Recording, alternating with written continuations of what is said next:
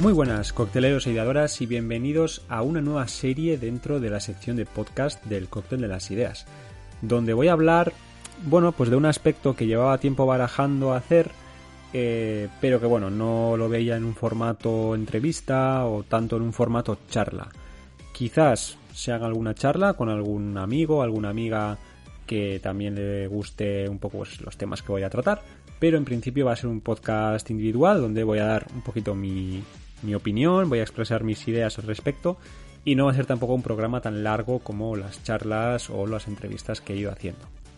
En este caso voy a hablar de la serie de Pokémon. Bueno, serie. No serie televisiva, sino de la serie de videojuegos o las sagas de videojuegos de Pokémon. Para los que no lo sabéis, eh, Pokémon ha sido parte de mi vida durante los últimos, pues yo diría que 20 años. Eh, todo empezó a los 9 cuando hice la comunión que mi abuela me regaló el primer juego de Pokémon que tuve, que fue el Pokémon amarillo. Y desde entonces me enganchó, me encantó el juego, me encantó el lore, la idea de, bueno, pues de capturar Pokémon, digamos, pequeños, digamos, animales, o no me gusta llamarles monstruos porque queda como muy despectivo. Pero bueno, digamos animales eh, que cada uno tenía sus particularidades, sus, Ah, bueno, pues sus características que los hacían especiales con respecto a los demás.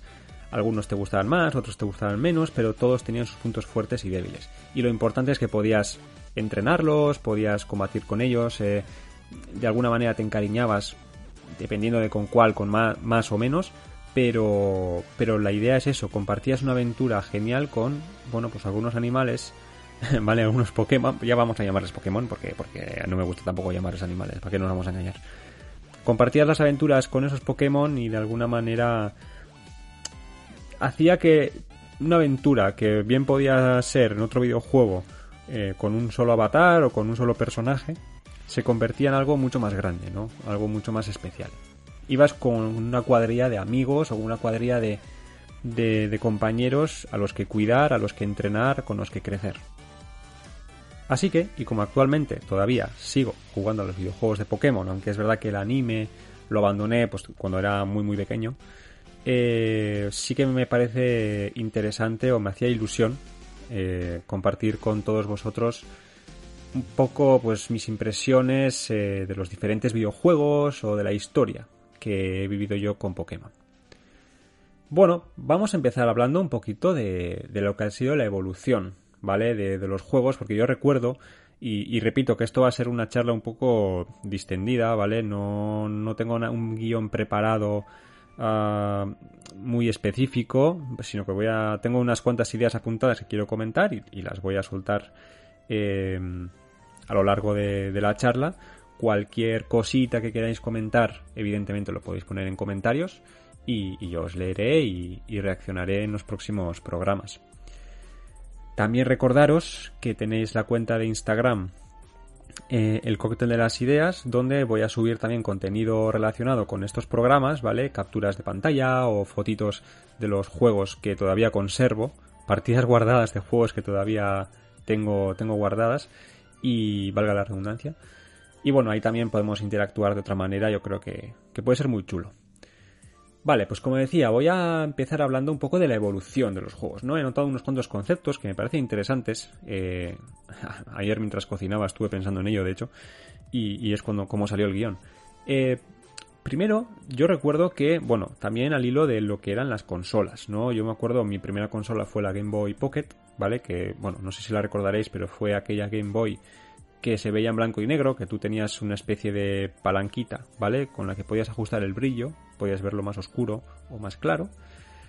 Eh, y bueno, después, pues eh, los juegos eran bastante planos, ¿vale? Para aquella época eran super guays, pero a lo largo del tiempo mm, no hubo mucha evolución tanto en los juegos como en las consolas, ¿no? Porque después pasó la Game Boy Color, que ya veías el Pokémon amarillo en color amarillo, ¿vale?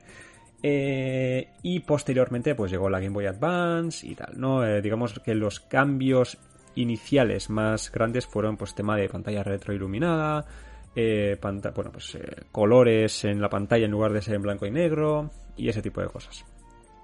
Un concepto interesante también que Nintendo incluyó para los juegos de Pokémon, no sé, en este caso pues me tendréis que, corregir o me tendréis que dar vosotros la información porque yo no, no, la sé, tampoco lo he investigado mucho, la verdad, porque bueno, pues al final esto pretende ser algo un poco de chill out, ¿vale? Una charla así eh, pues distendida. Introdujo el concepto de cable link, que yo creo que mm, en gran parte valía solo para Pokémon. No sé si valía para, para algún otro juego, pero yo me acuerdo usarlo para Pokémon, pues eso, para el intercambio de, de, Pokémon entre diferentes cartuchos, ¿vale? Entre diferentes, bueno, juegos. O incluso para los combates, el sistema de combates. Que eso me pareció muy chulo. Eh, la introducción de, em, bueno, pues compartir experiencias con otros jugadores en otros juegos. No voy a decir que fuera pionero, porque, porque evidentemente no tengo esa información, pero yo es la primera vez que pude disfrutar de, de esa conexión con otros jugadores eh, con el cable Link y por medio de los juegos de Pokémon. Claro, más tarde la evolución siguió y pasó del formato cable, que yo creo que a todos nos gustó, ¿no? Todos, a mí, me hizo mucha ilusión cuando conseguí el primer cable Link y en este caso yo intercambiaba o luchaba con, combatía con, con mi hermano eh, en los juegos de Pokémon. Más tarde llegó la inclusión de la conexión inalámbrica que eso supuso, a mí me, parece, o sea, yo tengo el recuerdo de que supuso un boom muy fuerte. Eh, digamos que con la conexión inalámbrica ya te olvidabas del cable Link, que alguno tengo que tener por casa, pero realmente no, sé ni dónde estará. Eh, y, bueno, eh, ahí la verdad es que el sistema o la dinámica no cambió demasiado, ¿vale? se podía hacer lo mismo, se podía intercambiar, se podía combatir. Eh, y posteriormente, yo creo que el gran boom llegó con la llegada de cuando Nintendo incluyó en sus consolas la conexión, la conectividad con Internet, ¿vale? Eh, esto permitía no solo la comunicación inalámbrica por medio del sistema inalámbrico de conexión que ya he comentado hace, hace 20 segundos, eh, con jugadores que estuvieran cerca en cuanto a distancia de alcance de una consola a otra, sino que te permitía conectarte con jugadores de todo el mundo por medio de la conexión wifi, ¿vale? Por, por medio de internet y, y, nació el concepto del famoso Global Link, ¿no? Que tú podías intercambiar Pokémon o incluso luchar con jugadores de todo el mundo. Y llegaban cosas curiosas como que te llegara un Pokémon que, que no fuera ni siquiera de tu región, que tuviera nombres eh, diferentes, etcétera, etcétera. Yo recuerdo, yo recuerdo que, que bueno, uh,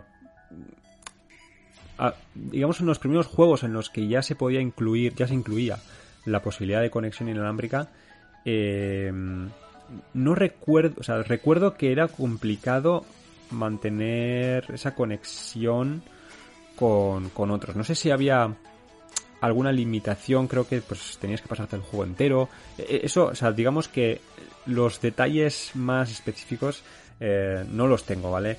Yo aquí, como he dicho, vengo a hablar un poquito de mis experiencias con, los juegos y que todos compartamos nuestros conocimientos, porque al final yo no soy un experto en Pokémon, ni sé todo lo que hay que saber, me, lo podía haber preparado perfectamente, pero bueno, bien, un poco por falta de tiempo, por por vagancia porque lo que me gusta al final es contar mis experiencias, no es tanto divulgar, ¿vale? Pues esto está saliendo así. Pero lo que quiero decir es que eh, a medida que los digamos los, los juegos no han ido llegando hasta el día de hoy han sido más nuevos uh, era más fácil mantener esas comunicaciones con, con, jugadores de todo el mundo, salvo en la Nintendo Switch, que bueno, actualmente creo que hace falta pagar la suscripción al, al online de la Nintendo Switch para poder hacer este tipo de cosas. Pero bueno, en cualquier caso, pues en la Nintendo 3DS, por ejemplo, pues yo he, podido intercambiar eh, eh, Pokémon con todo el mundo, incluso con una modalidad de intercambio que se llama intercambio prodigioso, que tú no eliges realmente el Pokémon que, deseas recibir, tú mandas un Pokémon aleatorio a una persona aleatoria y esa persona te manda otro Pokémon aleatorio. Que te, puede mandar un Pidgey de mierda, como te puede mandar, a mí alguna vez me han mandado un, un Pokémon Starter, un Madkip, por ejemplo, Shiny. Y dices, hostia, pues de puta madre. Pero bueno, eh, anécdotas aparte, que eso lo dejaré para otra eh, ocasión. Quiero decir que esto también supuso eh, la primera parte de la evolución. Más tarde, yo creo que llegó una evolución en los juegos que tiene que ver más con la jugabilidad, ¿vale? Eh, evidentemente con la Nintendo DS, con la Nintendo 3DS también, evidentemente, llegó el concepto de la doble pantalla. Que esto es, tenías una pantalla táctil en la parte inferior y una pantalla, bueno, retroiluminada en la parte superior.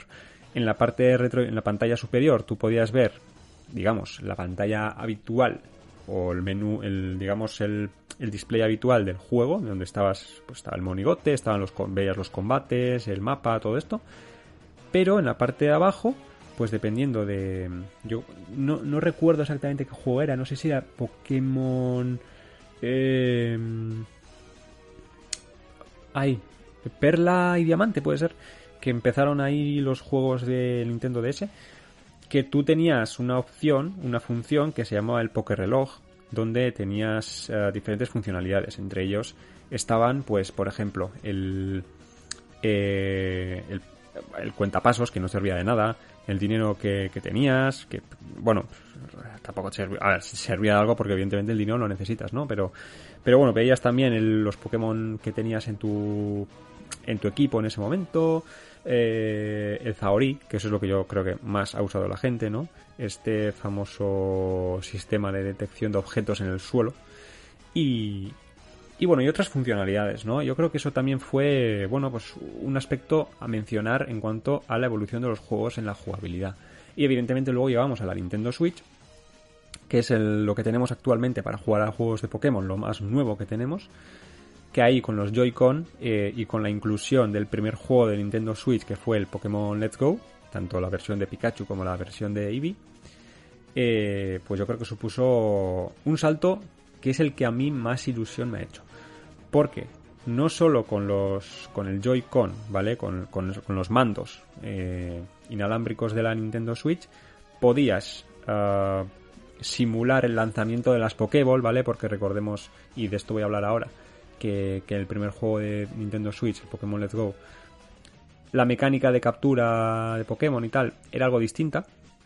Y, tenía, y podía simular eh, eh, bueno pues el gesto que hace el jugador lanzando la Pokéball para capturar al Pokémon lo podías hacer con el Joy-Con.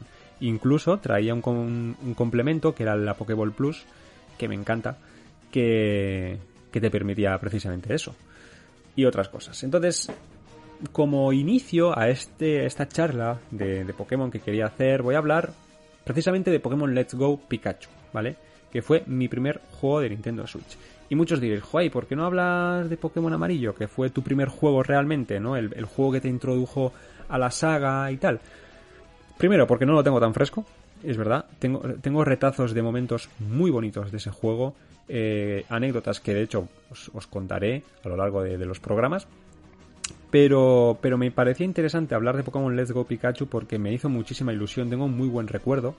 Fue una época en la que a mí me tocaba ir a Holanda, ¿vale? Durante la tesis doctoral hay un proceso en el que, bueno, pues el doctorando puede irse, suele ser un trimestre, tres meses aproximadamente, a, otra universidad o a otro centro tecnológico a desarrollar su tesis, ¿vale? Se llama la, estancia, la famosa estancia de la tesis doctoral y a mí me tocó ir a Eindhoven, ¿vale? A la Universidad Tecnológica de Eindhoven durante tres meses y bueno, estuve allí yo solo. eh, no, o sea, suena triste, pero a ver, no, no, no, o sea, a ver, que, que pasé muy buenos momentos, eh, no, no estoy aquí contando penas, pero es verdad que una de las de las cositas que me, que me acompañó en ese, en ese viaje, en, en, ese, en esa experiencia, fue Pokémon Let's Go.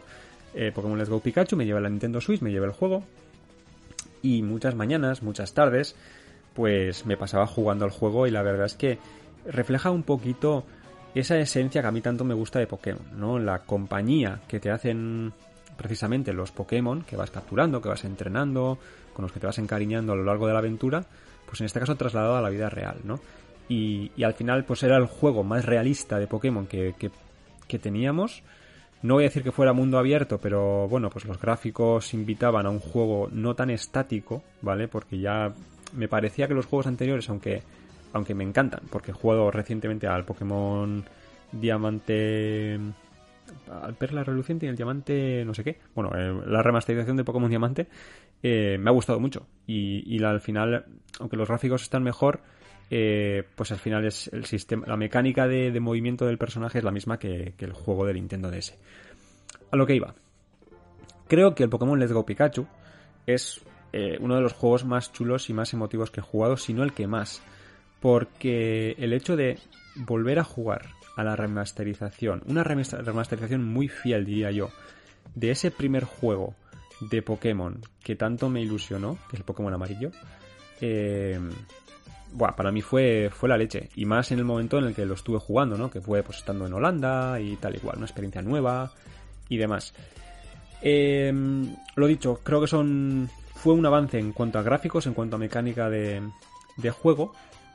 Y también eh, una de las cosas que introdujeron fue eh, la diferencia que tenías para encontrarte a los Pokémon salvajes.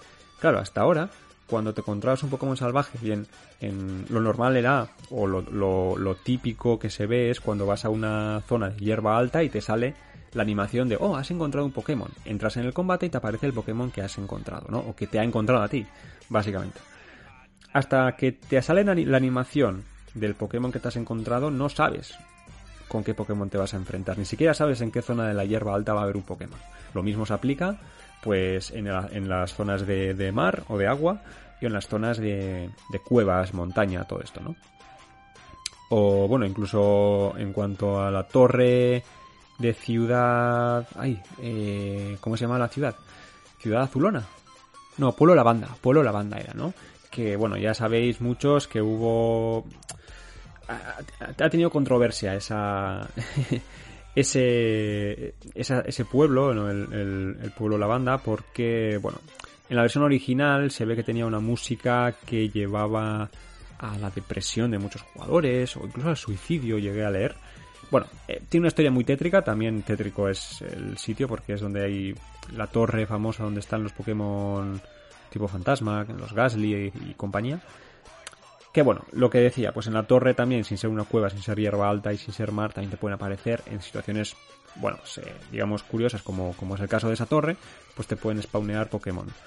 Vale, pero en Pokémon Let's Go Pikachu, que me voy por las ramas, los Pokémon ya salen eh, visibles, ¿vale? En pantalla antes de que entres en combate con ellos. Es decir, tienes la posibilidad de esquivar a esos Pokémon.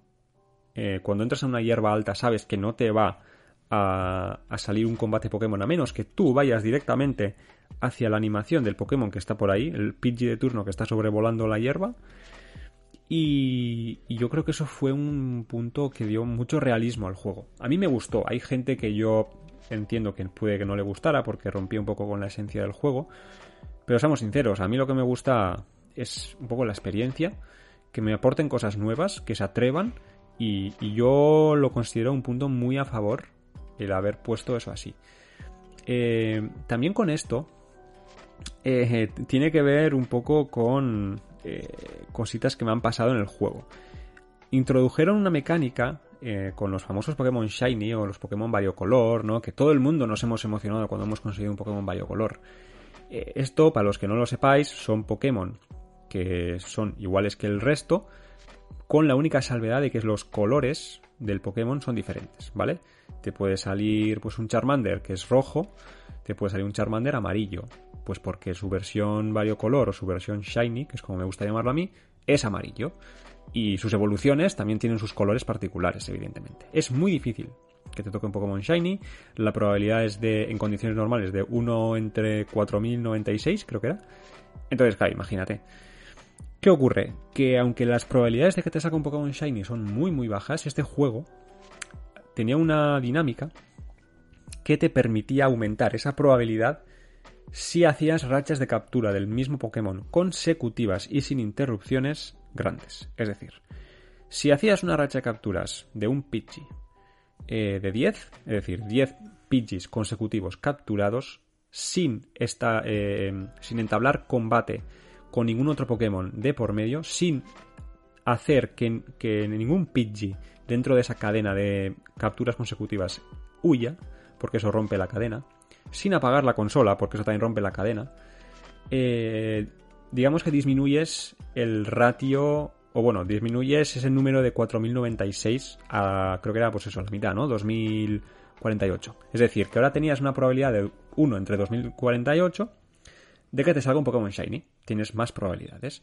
A, medida que vas avanzando o vas cumpliendo unos hitos que tiene un límite todo, como, como, como, casi todas las cosas, de racha de capturas, creo que era si conseguías 40 eh, capturas consecutivas, bajabas a una probabilidad de 1 entre pues, 128, creo que era algo así, que aún así es difícil, pero tienes más probabilidades de que te toque, pues pues fíjate, igual te podía salir de repente un, un Pidgey verde, que el, Shiny de Pidgey es verde, con estrellitas, y yo me acuerdo que, me emocioné como, como el que más. De hecho, me pasó una cosa curiosa que eh, yo empecé a capturar Pokémon Shinies cuando terminé el juego, ¿vale? Porque dije, ah, pues mira, como hay una mecánica que te permite capturar Pokémon Shinies, vamos a por ello. Y capturando, intentando capturar un Pidgey Shiny, pues porque dices, ¿por qué quieres capturar un Pidgey Shiny? Pues porque sí, pues porque quise hacer la prueba. Pidgey spawnaba un montón en las rutas principales, digamos, en las rutas iniciales de cerca de Pueblo Paleta. Y dije, pues a la mierda. Pues allá voy. Bueno, Pueblo Paleta. Pueblo Paleta es donde has, ¿no? Pero bueno, de hecho, Pueblo Paleta es en los juegos de. Ahora me ha venido la duda.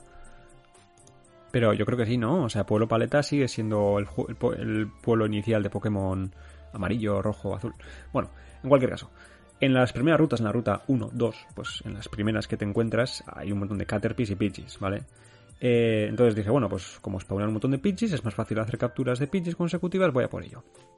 ¿Qué pasó? Que cuando llegué a una racha de capturas de 30 y pico, de repente me salió un Dragonite Shiny de la nada, que dices, pero qué mierda me sale un Dragonite Shiny en la ruta 1, ¿sabes? Mientras estoy capturando Pidgeys. Y dije, joder, si voy al encuentro del Dragonite Shiny, romperé la racha de capturas de, Pidgey. Tendría que volver a empezar. Pero dije, ¿qué cojones? Prefiero un Dragonite Shiny que no un Pidgey de mierda. A ver, que Pidgey me cae bien, pero hostia. Entonces, pues, hostia, así es como capture un Dragonite Shiny. Eh, claro, rompes la racha y luego ya te salen los Caterpie de, de mierda de siempre. Empecé a traer la racha y me salió, ojo, me salió un, un Charizard Shiny también. Y dije, coño, pues esta es la, esta es la mía, esta es la, forma de conseguir Pokémon fuertes.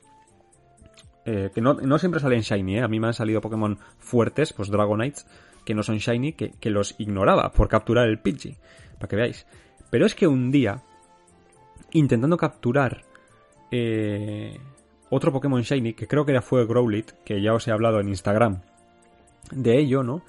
Eh, me salió un Articuno no shiny, porque evidentemente, bueno, ya que te salga shiny, pues ya tiene que ser pues la, la, bomba.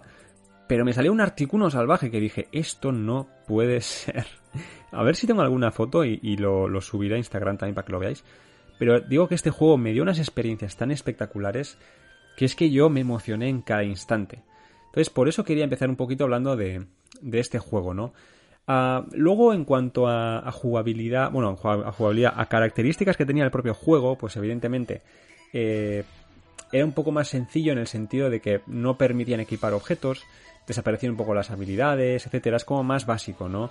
Eh, digamos que con la evolución que hemos tenido de cosas que han ido incluyendo en juegos pues más nuevos, eh, pues Pokémon, pues eso, Diamante, Perla y demás que ya te permitían pues equipar objetos a los, a los Pokémon para, para subir sus características, ese tipo de cosas. En este juego pues no, no, lo, no lo permitían, era más, digamos que era el remake tradicional del primer juego y, eso también me gusta, me gusta que, no hayan eh, adulterado la esencia principal del juego, a mí personalmente me gusta. ¿Qué ocurre? Que también otra de las cosas que, cambiaron, y esto sí que no lo incluyeron, y, tiene que ver un poquito, eh, yo creo que con el boom de Pokémon Go, eh, juego de móviles, y también con, con el sistema que querían incluir de inmersión del jugador al juego, con el tema de la Joy-Con y la Pokéball Plus, es el sistema de captura de Pokémon, ¿vale? Que ya he mencionado antes que cambió. En este caso, cuando hacías. Cuando te acercabas a un Pokémon salvaje y empezabas el encuentro, eh, no tenías la opción de luchar contra ese Pokémon. Es decir, aunque los combates Pokémon existían en el juego, existen, ¿vale? Son, una realidad, son únicamente en los casos en los que eh, entablas, digamos, combate con otros con otros entrenadores Pokémon, ¿vale? El entrenador guay de turno, el ornitólogo de turno, etc. Ahí sí que hay combates. Pero a la hora de encontrarte con un Pokémon salvaje, lo único que puedes hacer es lanzar Pokéballs e intentar capturarlo. Y el sistema de captura es idéntico al de Pokémon Go. Es decir, el Pokémon se mueve en la pantalla izquierda, derecha, arriba, abajo, depende de qué tipo de Pokémon sea, hará unos movimientos y tú puedes lanzar la Pokéball eh, para intentar capturarlos. Es por eso que tengo el recuerdo de que conseguir los Pokéball en el juego era más sencillo y, y bueno, la, mecánica yo creo que gustó en general, ¿eh? Yo, bueno, el feedback que he podido recibir es que gustó. No como para mantenerlo en el resto de juegos, pero sí como un juego aislado que te permite una experiencia nueva con el recuerdo nostálgico de ese primer juego de Pokémon, que es el Pokémon amarillo en mi caso. Eh, la música guay, no tengo mucho más que decir, eh, bueno, pues, eh, capturando un poco la esencia de la música de los primeros juegos, aunque remasterizada. Ah, y ah, bueno, el tema de las voces, también quería comentarlo, las voces o las animaciones, los Pokémon, solo mantuvieron, o sea, solo innovaron en, en los Pokémon principales, en Pikachu y en Eevee. Digamos que a Pikachu y a Eevee les dieron unas voces o unas animaciones Mm, personalizadas, ¿no? Como los que tienen en el anime. Pero el resto, pues eh, tenían el mítico sonido de cuando. Que, parece que es un DJ pinchando y que, y que, y que pincha mal y que raya el disco que está pinchando. Pues, pues eh, tienen ese tipo de animaciones, ¿no? O cuando, cuando abres una puerta y roza el suelo y hace ese tipo de sonido y dices, mira, pues este es el sonido de Gyarados. Y dices, bueno, pues vaya mierda. Bueno, pues eso se mantuvo. Eso, pues, creo que incluso podían haberlo hecho mejor. Eh, pues bueno, incluyendo algunas voces, no digo todas, ¿vale? Aunque es verdad que solo hay 100, bueno, solo. Que, es, que en este juego no está la Pokédex más actualizada con todos los Pokémon, sino que están los 151 de, de la edición de Pokémon, bueno, digamos que la de la región de Kanto, ¿vale? También haciendo más fácil, más sencillo la consecución de la Pokédex, porque a Mew te lo regalaban eh, dentro de la Pokéball Plus. Yo tengo el recuerdo, porque yo además tengo a Mew y pone origen Pokéball Plus. Y es como, vale, pues de lujo. Si encima te regalan a Mew, que es el Pokémon más difícil de conseguir del juego, pues, pues está todo, conseguirlos a todos es bastante sencillo. Eh, ahora, lo que quiero comentaros, ¿vale? Para ir terminando eh, y dar una opinión al respecto, es contaros cuál era mi equipo Pokémon de ese, de ese juego. Pondré fotos, repito, en Instagram. Pero os voy a decir cuál era el, equipo con el que gané la Liga Pokémon eh, en ese juego. Evidentemente tengo a Pikachu. Eh, bueno, tengo aquí el nivel 77, ¿vale? Eh, de naturaleza alocada. Bueno, esto también tiene que ver con, con el famoso Pikachu de Ash, de Pokémon amarillo, que es la esencia del Pikachu, ¿no? Que no quería entrar en su Pokéball, bueno, que también bebe mucho del anime. Tengo a Charizard, ¿vale? Eh, un Charizard que también tengo que decir que en este juego los iniciales, los Charmander, Bulbasur y Squirtle se consiguen eh, en la propia historia del juego. O sea, quiero decir que no... Eh, creo que, bueno, a Bulbas, perdón, a Squirtle te lo regalan en, en, Ciudad Carmín. a Charizard lo encuentras en no sé qué sitio. Bueno, en fin. creo que es parte del juego que consigas a los tres. Y, bueno, en este caso, pues Charizard, también, uno de los Pokémon que más me gusta, pues estaba en mi equipo. Después tengo a Blastoise, ¿vale? Como muchos habéis podido intuir con lo que he dicho ahora, eh, que pone de hecho origen Ciudad Carmín. Tengo, y quizás esto sorprenda, porque no tengo a Venusur en mi equipo, no tenía Venusur, y eso que Venusur mm, es el segundo Pokémon, bueno, yo creo que me está a la par que, que Charizard, me gusta un montón, pero tengo a Vileplume, y diréis, hostia, Vileplume, sí, pues Vileplume me ayudó a ganar la liga Pokémon, nivel 63.